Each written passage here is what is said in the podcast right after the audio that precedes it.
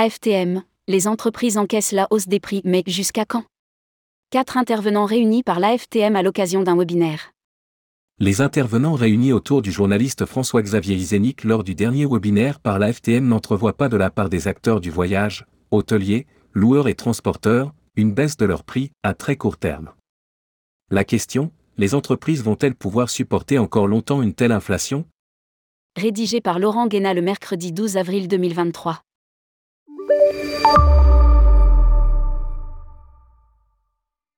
Antoine de Lezal, directeur des ventes d'Amex, après avoir confirmé que la reprise du voyage d'affaires.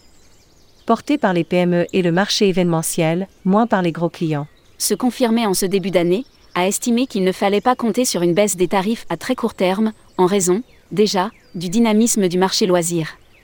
En France, a-t-il ajouté, l'organisation de la Coupe du Monde de rugby suivie de celle des JO à Paris entraînera aussi des hausses de tarifs couplées à des tensions sur les disponibilités. Il va falloir s'habituer à ces nouveaux prix, les city cap que l'on pensait généreux ne le sont plus. Pierre Messnage, patron de Golette, souligne que l'activité est clairement au-dessus de 2019 grâce à une meilleure pénétration des outils online. La croissance n'est pas uniforme avec deux segments qui montent particulièrement, le rail et l'hôtel. Porté par le télétravail. Il estime que le monde économique a trouvé les options pour surmonter l'inflation, point et quand l'économie va, le business travel va. Il note ainsi que les entreprises n'hésitent pas à acheter des tarifs flexibles, plus chers, le taux de tarif non remboursable dans l'hôtellerie a fondu. Même constat pour Arnaud Katz, qui fondateur de Cactus, qui constate que le MIS a le vent en poupe et un rôle stratégique avec des entreprises qui ont besoin de se réunir et de s'appuyer sur des outils technologiques pour ne pas être confrontés à des problèmes de disponibilité. Des hausses des prix aussi liées à un effet d'aubaine? Le consultant Anthony Poirier, Axis Odyssey, tempère l'enthousiasme, elle. Et clients commencent à avoir du mal à encaisser toutes ces hausses tarifaires.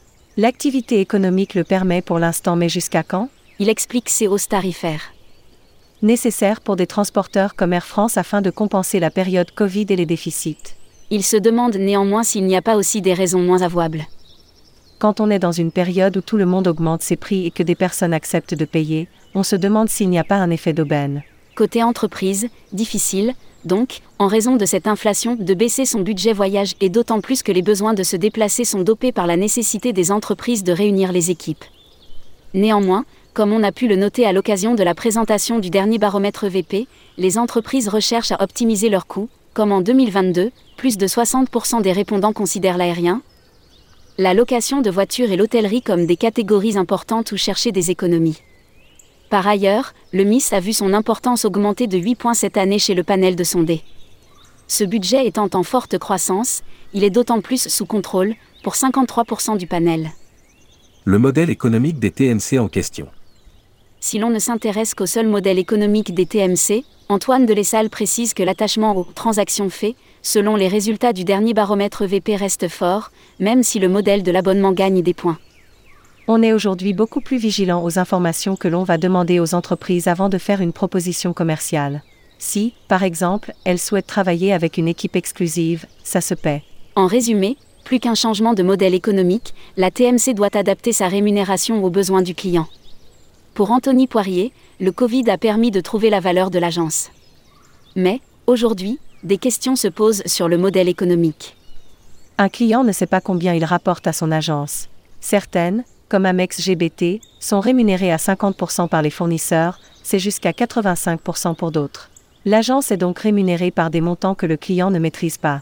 Quand vous êtes en appel d'offres et que vous avez différents modèles en face de vous, il y a un déséquilibre et un acheteur a besoin de comparer des choses qui sont comparables. Il va sinon aller vers le moins cher affiché et ce qui ne sera pas forcément le moins coûteux. Et, pour le changement de modèle de rémunération, certaines entreprises y sont favorables. Mais la quasi-totalité des agences n'ont pas d'offre alternative claire ou pas exhaustive. La transaction en ligne permet de toucher des prix plus bas. Il insiste. S'il y a du service en face, les entreprises sont prêtes à payer. Et demande plus d'automatisation pour faire baisser les coûts. Attention, une transaction online n'est pas gratuite, prévient Pierre Messnage.